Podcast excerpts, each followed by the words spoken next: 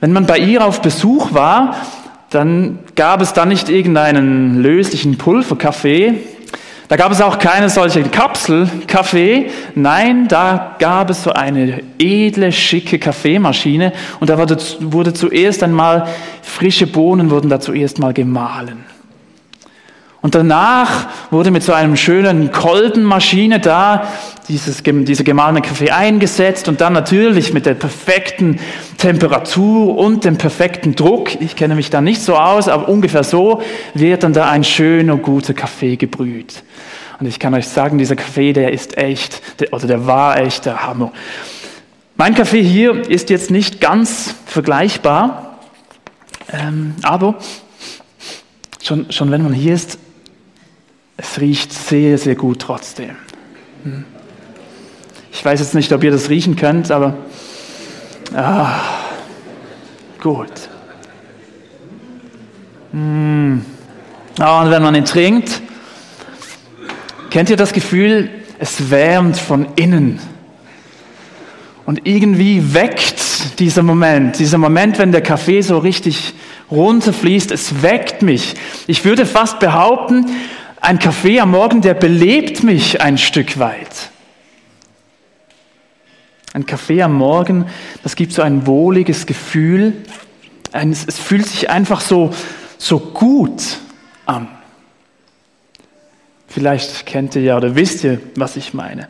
Ich selbst würde mich zwar nicht als ausgesprochenen Kaffeeliebhaber bezeichnen, aber ebenso ein Schluck Kaffee am Morgen, das ist schon, ist schon sehr, sehr gut. Und im Normalfall ist, ist es etwas vom Ersten, was ich tue am Morgen, wenn ich aufgestanden bin. Ich lasse mir irgendwann einen Kaffee heraus und zwar noch bevor ich irgendwie beginne mit den To-Dos, die ich zu tun habe an diesem Tag. Es gehört zu den ersten Dingen, die ich tue, einen Kaffee trinken. Und erst danach kümmere, mich, kümmere ich mich um die Angelegenheiten, die anstehen. Erst danach beginne ich dann irgendwann mit der Arbeit. Für mich ist darum so ein Kaffee, eine Tasse Kaffee, ein, ein ganz tolles Beispiel für unser heutiges Thema. Du sollst ein Segen sein. Hm. Bevor wir nämlich ein Segen für andere sind oder für andere sein sollen, sein dürfen, sind zuerst wir von Gott Gesegnete. Bevor ich darüber nachdenke, wie ich für andere ein Segen sein kann, will ich mir immer und immer wieder bewusst machen, zuerst bin ich ein von Gott Gesegneter. Letzten Sonntag hat uns Claudio von diesem Schlüsselmoment erzählt. Jesus Christus hat den Fluch auf sich genommen, also diesen Entzug, diese Abwesenheit von Gottes Segen, dem, dem Leben, dem, der Gutheit von Gott. Er hat das auf sich genommen, damit wir Menschen eben das nicht erleben müssen, sondern diesen Segen, dieses Leben von Gott erleben dürfen. Das war und ist bis heute der Schlüsselmoment in der Menschheitsgeschichte. Und dieses Projekt hat, hat Gott damals, dieses Projekt mit uns Menschen, uns mit Leben zu segnen, hat Gott damals mit Abraham begonnen. Mit Abraham hat Gott diese Rettungsgeschichte oder wir kennen es auch diese Umkehrgeschichte für uns Menschen gestartet. Und wisst ihr wie? Ich möchte euch das vorlesen in der Bibel, 1. Mose Kapitel 12, die Verse 1 und 2. Dann befahl der Herr Abraham, verlass deine Heimat, deine Verwandten und die Familie deines Vaters und geh in das Land, das ich dir zeigen werde. Von dir wird ein großes Volk abstammen. Ich will dich segnen und du sollst in der ganzen Welt bekannt sein. Ich will dich zum Segen für andere machen.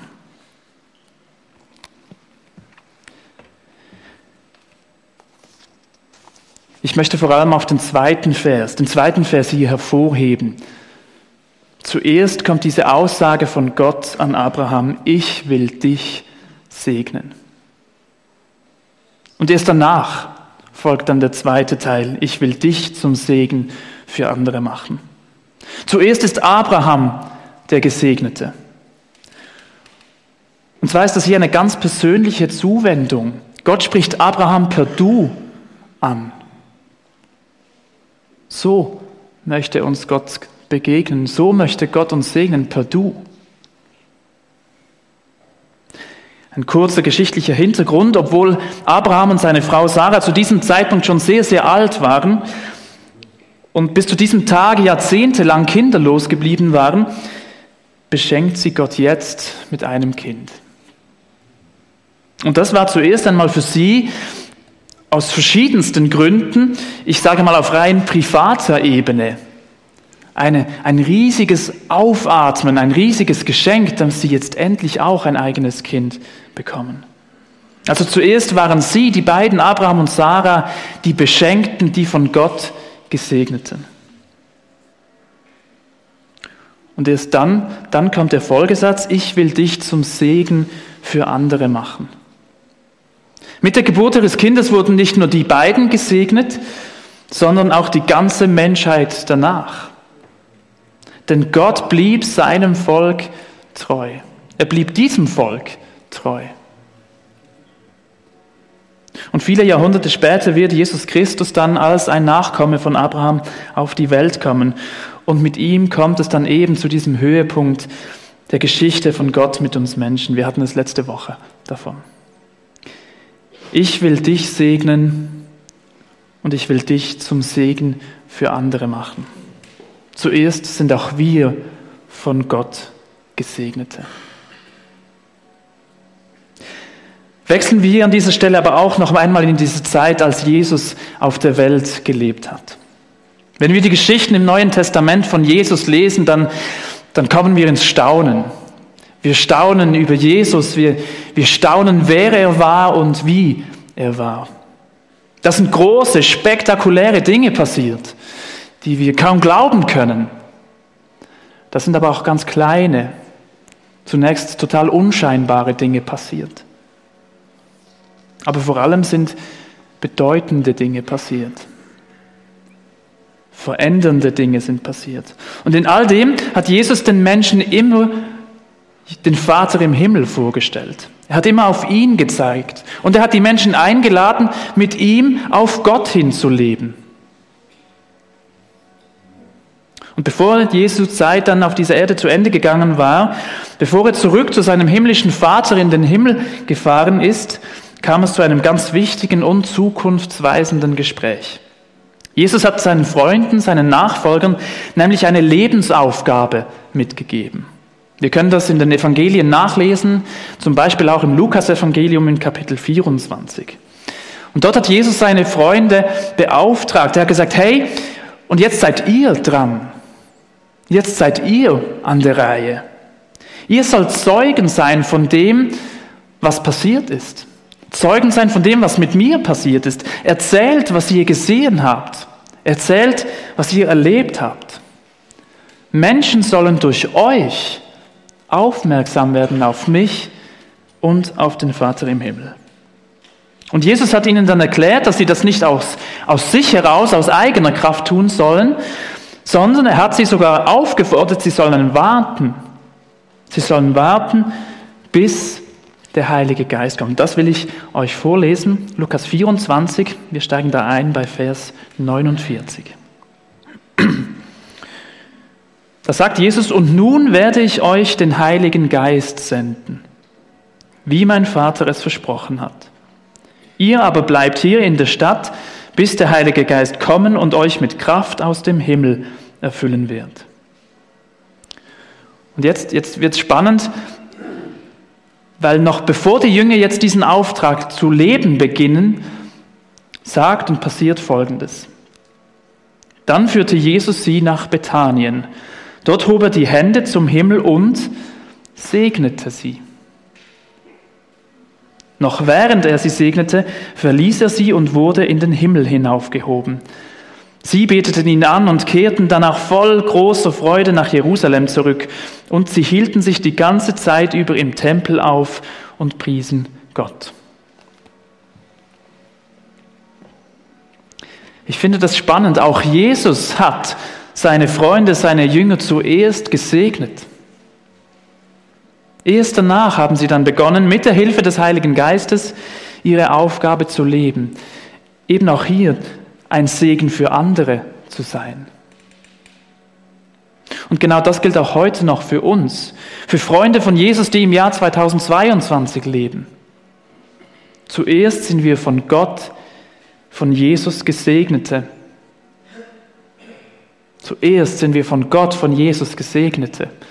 Und dann, dann dürfen wir uns aber auch vom zweiten Teil angesprochen fühlen, wo Jesus sagt, oder der Vater sagt, ich will dich zum Segen für andere machen. Vor zwei Wochen habe ich ganz kurz das Bild vom Brunnen gebraucht. Ich möchte das hier noch einmal aufgreifen. Ja, wie funktioniert ein Brunnen? Ziemlich einfach, ziemlich simpel. Zuerst ist ein Brunnen eigentlich ein ziemlich leeres Gefäß. Die Idee aber ist natürlich, dass dieser Brunnen mit Wasser gefüllt wird. Das macht ihn ja dann auch erst zu einem Brunnen. Und der Brunnen, der verschlingt auch nicht einfach nur irgendwo das Wasser in sich selbst hinein. Nein, irgendwann gibt dieser Brunnen irgendwo dieses Wasser auch wieder weiter, gibt dieses Wasser auch wieder ab. Und ich glaube, so dürfen wir auch den Segen von Gott verstehen. Wenn ich von Gott gesegnet werde, dann ist das nicht einfach etwas, das, das nur für mich alleine ist, das nur, für mir, das nur mir persönlich gut tut. Also klar, das schon auch. Eben, wir hatten es davon, Gott sieht mich, er sieht dich. Er nimmt uns wahr, jeden Einzelnen, ganz persönlich. Er, er gibt uns das, was wir für unser Leben brauchen und nötig haben, ganz klar. Aber es bleibt eben nicht dabei. Dieser Segen bleibt nicht irgendwie quasi bei mir stehen. Dieser Segen, der bleibt in Bewegung oder bleibt im Fluss, wenn wir bei diesem Brunnen bleiben wollen. Er geht weiter. Und darum diesen, diesen von Gott erhaltenen Segen, den dürfen, ja, ich würde sogar fast sagen, wir, wir können gar nicht anders, als diesen Segen weiterzugeben, weiter fließen zu lassen. Aber verstehen wir das bitte nicht als ein Müssen, als ein, eine mühsame oder religiöse Pflichtübung, sondern vielmehr eben als eine logische Folge. Eben Wasser wie in einem Brunnen, das früher oder später irgendwo weiterfließen muss, weil der Brunnen voll ist und gar nicht mehr kann, ohne Wasser abzugeben. Ein an mich, ein an mich gerichteter, ein an mich adressierter Segen zielt zuerst auf mich und dabei aber immer auch schon auf mein weiteres Umfeld. Und ich glaube, darum traut Gott auch mir persönlich, auch uns zu, dass wir eben ein Segen für andere sein sollen. Ich glaube, genau deswegen traut Gott uns das zu. Und, und hier möchte ich noch einmal auf, auf meinen Kaffee kommen. Wenn ich mir hier einen Kaffee rauslasse, ich mache noch mal einen. Wenn ich mir hier einen Kaffee rauslasse, Nochmal mit Rämli.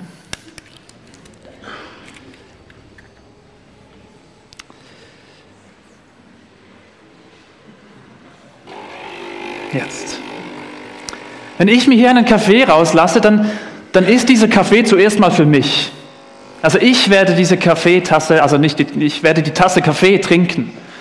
Und trotzdem, in dem Moment, wo ich hier diesen Knopf betätige, da passiert etwas in diesem Umfeld.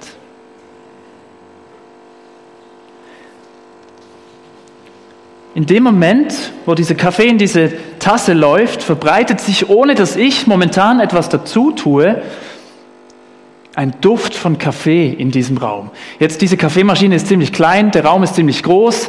Ich weiß nicht, ob der Duft jetzt bis zu dir ankommt, aber ich vermute, ihr glaubt es mir, dass es hier bei mir nach feinem Kaffee riecht. Wenn du dir zu Hause in deiner Küche einen Kaffee rauslässt, dann schmeckt man das im Umfeld, man riecht es im Umfeld, auch wenn man nicht mit der Nase in der, in der Tasse drin hängt.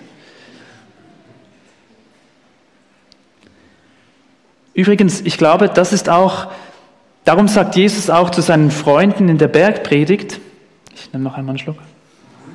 Hm. Darum sagt Jesus, in der Bergpredigt auch folgende Aussage, Matthäus 5, ihr seid das Salz der Erde, ihr seid das Licht der Welt. Nicht ihr sollt sein. Er sagt, ihr seid es. Wenn wir mit Jesus durchs Leben gehen, wenn wir mit Jesus unterwegs sind, dann sind wir Licht. Dann sind wir bereits Segensträger. Dann werden Menschen in unserem Umfeld, eben wie bei dieser Tasse Kaffee, etwas riechen und etwas merken, ohne dass wir groß etwas tun müssten. Ich bin überzeugt, in, wir sind bereits in ganz vielen Situationen Segen, ohne eben unser aktives Tun. Oder vielleicht sogar ohne, dass wir es merken.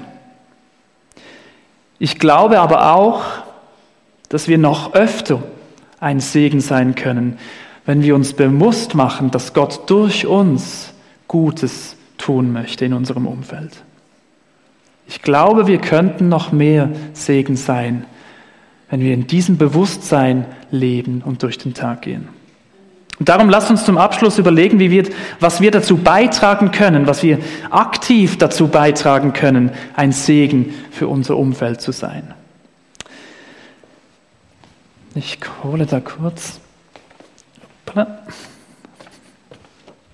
ein Symbolbild.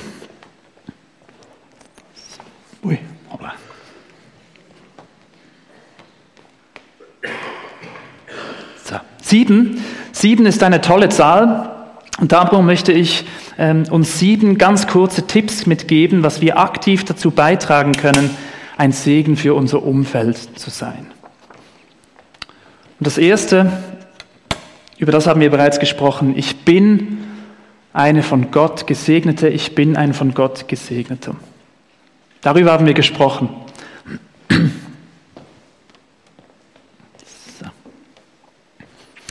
Hier stellt sich die Frage, bin ich mir dessen bewusst?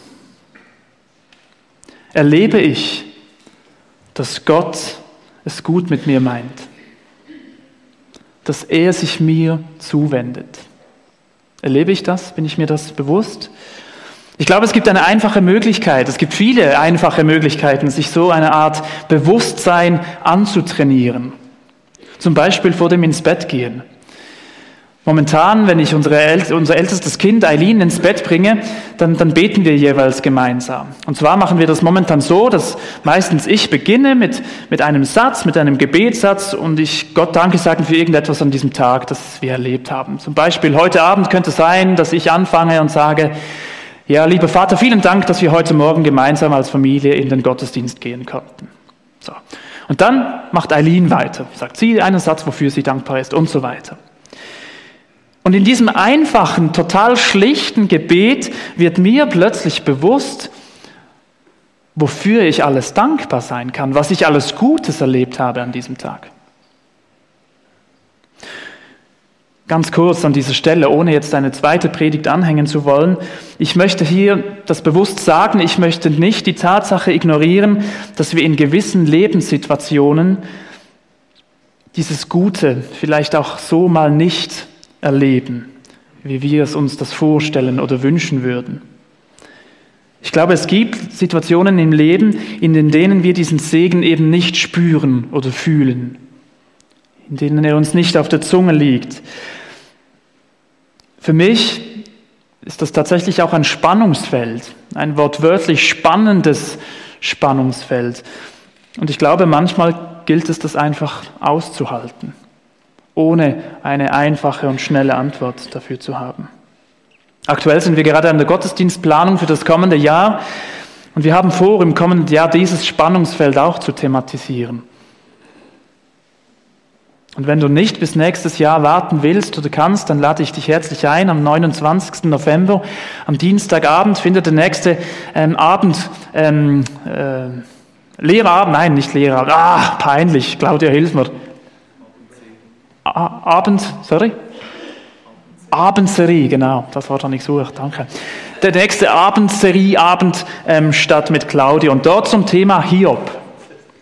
Dort wird es genau um diese Frage gehen. Aber zurück zu heute. Auch wenn diesbezüglich vielleicht nicht immer alles klar oder eben ganz einfach ist, ich möchte uns trotzdem einladen. Machen wir uns immer wieder bewusst, wo wir diesen Segen, dieses Gute von Gott in unserem Alltag erleben dürfen. Der zweite Tipp, ich will hinschauen. Vielleicht erinnerst du dich an die erste Predigt der Gesegnet-Serie. Segen bedeutet, dass Gott hinsieht. Er schaut nicht weg. Er schenkt mir seine Aufmerksamkeit. Um ein Segen in meinem Umfeld sein zu können, muss auch ich Augen für mein Umfeld haben. Auch ich muss hinsehen. Und ich will ganz ehrlich sein, das klingt viel, viel, viel einfacher, als es tatsächlich auch ist. Wie oft sind wir doch zuerst mit uns selbst beschäftigt, mit unserem Leben. Wie oft dreht sich zuerst ganz lange mal alles um mich selbst, bevor wir dann vielleicht irgendwann Augen und Kapazität für unsere Mitmenschen haben. Darf ich an dieser Stelle kurz fragen, wer von euch hätte gerne vorhin auch so einen Kaffee gehabt? Mal kurz Hand hoch. Okay, das sind einige.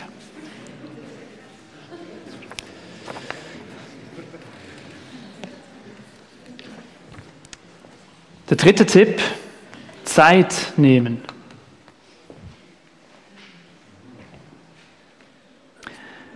Wenn ich mich jemandem zuwende, bedeutet das ganz automatisch auch, dass ich mich zumindest für diesen Moment, wo ich mich jemandem zuwende, von gewissen Dingen oder Personen auch abwende. Ganz logisch, wenn ich mich jemandem zuwende. Und darum zu dieser Frage, zu diesem, zu diesem Tipp eine ganz einfache Frage. Habe ich Zeit für meine Mitmenschen in meinem Umfeld? Oder besser formuliert, nehme ich mir Zeit für Menschen in meinem Umfeld?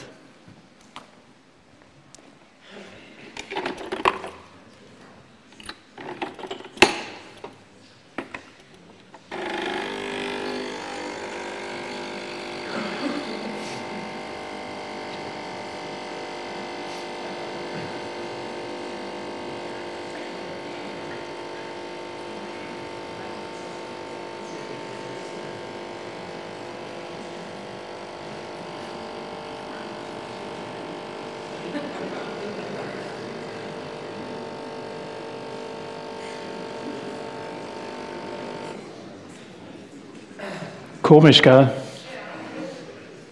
Habe ich Zeit?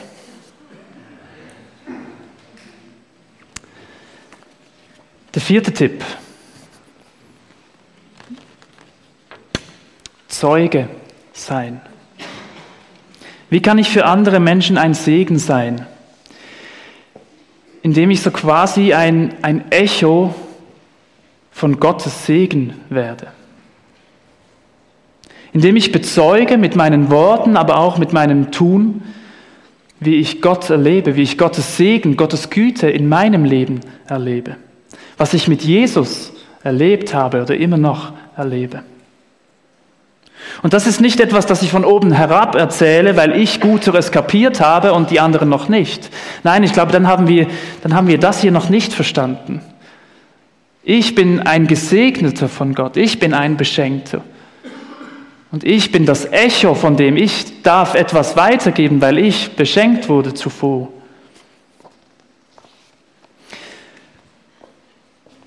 Ganz kurz. Ich bin ja mittlerweile.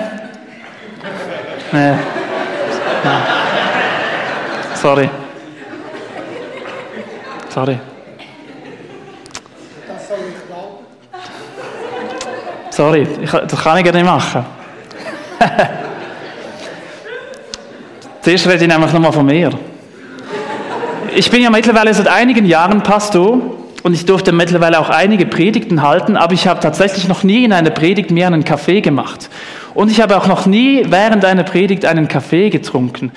Und ich wollte euch zuerst sagen, ich habe das total genossen. Das war wirklich cool. Und eigentlich würde ich euch das auch wünschen, einen Kaffee während einer Predigt zu trinken.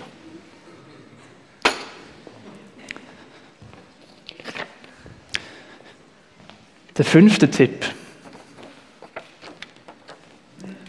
Für das Gute einsetzen. Ich will mich für das Gute einsetzen. Von Jesus lesen wir im Neuen Testament, aber auch an vielen anderen Stellen im Neuen Testament von anderen Autoren, da lesen wir, dass wir uns für das Gute, ja sogar für das Beste in unserem Umfeld, in unserer Stadt, für unsere Mitmenschen einsetzen sollen. Eine ganz bekannte Stelle dazu finden wir in 2. Korinther 2, Verse 12 bis 17. Und dort lesen wir, dass Menschen, die mit Jesus durchs Leben gehen, ein Wohlgeruch sind. In diesem Abschnitt lesen wir, dass wir für einige ein lebenspendender Duft sind. Man riecht Hoffnung, man riecht Leben im Umfeld dieser Menschen. Aber wir lesen in diesem Abschnitt auch, dass dieser Duft nicht allen gefällt. Für diejenigen, die nichts von Jesus wissen wollen, sind wir ein Gestank. So steht es in dieser Neues Leben Bibelübersetzung. Sind wir ein Gestank. Und Jesus fordert uns dann auf, das auszuhalten, das zu erdulden. Ja, mehr noch, wir sollen sogar diejenigen segnen, die uns beschimpfen und sogar verfolgen. Es steht da nichts von irgendwelchen Liebesgefühlen zu entwickeln, aber wir sollen nicht auf die gleiche Weise reagieren, wie sie uns begegnen. Eben, wir sollen sie segnen, ihnen Gutes wünschen. Darum, darum setzen wir uns doch für das Gute in unserem Umfeld ein, egal wie dieses Umfeld darauf reagiert. So, und jetzt.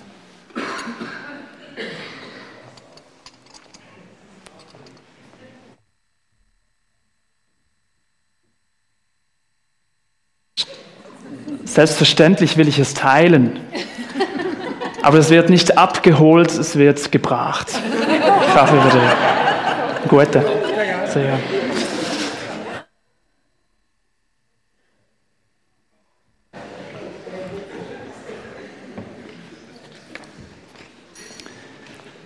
Der sechste Tipp, ein ganz wichtiger Tipp,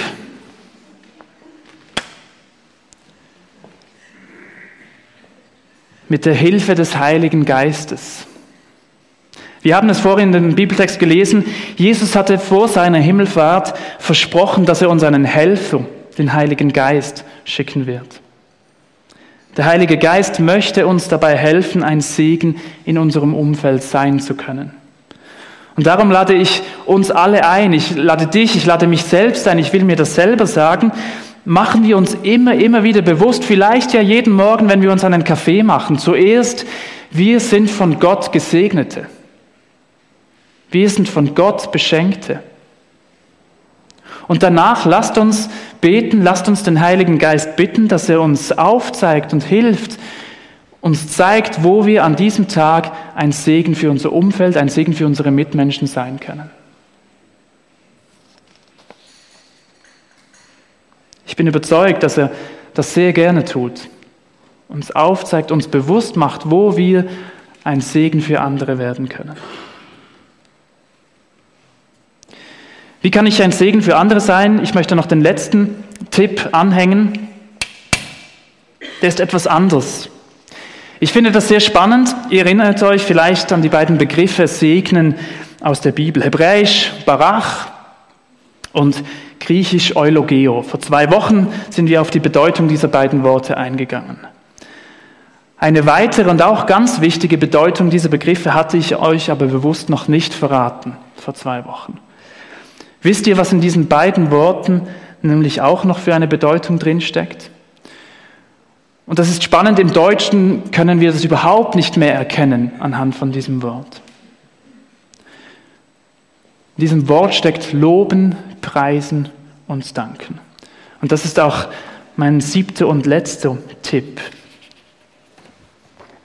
wie wir ein Segen für andere sein können, für unser Umfeld sein können. Auch darin nämlich, in unserem gemeinsamen Gott loben, ihm zusingen mit Liedern, steckt eine große Segenskraft, die Auswirkungen hat auf unser Umfeld. Also wir spüren das gemeinsame Singen zum Beispiel im Gottesdienst, was wir vorhin gemacht haben und ihr seht es, was wir gleich auch noch einmal tun werden, das ist viel, viel mehr als ein, ich sage mal etwas salopp, gemeinsames Liedersingen. Da steckt eine Segenskraft drin, die Auswirkungen hat auf unser Umfeld. Und darum, wie könnten wir diesen Gottesdienst besser ausklingen lassen als eben mit einer gemeinsamen Lobpreis- und Anbetungszeit? Lasst uns gemeinsam noch einmal in einer zweiten Lobpreiszeit diesen Gott loben und ihn ehren. Und so nicht einfach nur Lieder singen, sondern gemeinsam ein Segen sein, ein Echo von Gottes Segen an uns für unser Umfeld. Ich freue mich sehr, dass wir den Gottesdienst so beenden, wie wir ihn begonnen haben indem wir Gott zusingen und ihn loben und preisen. Vielen Dank der Band.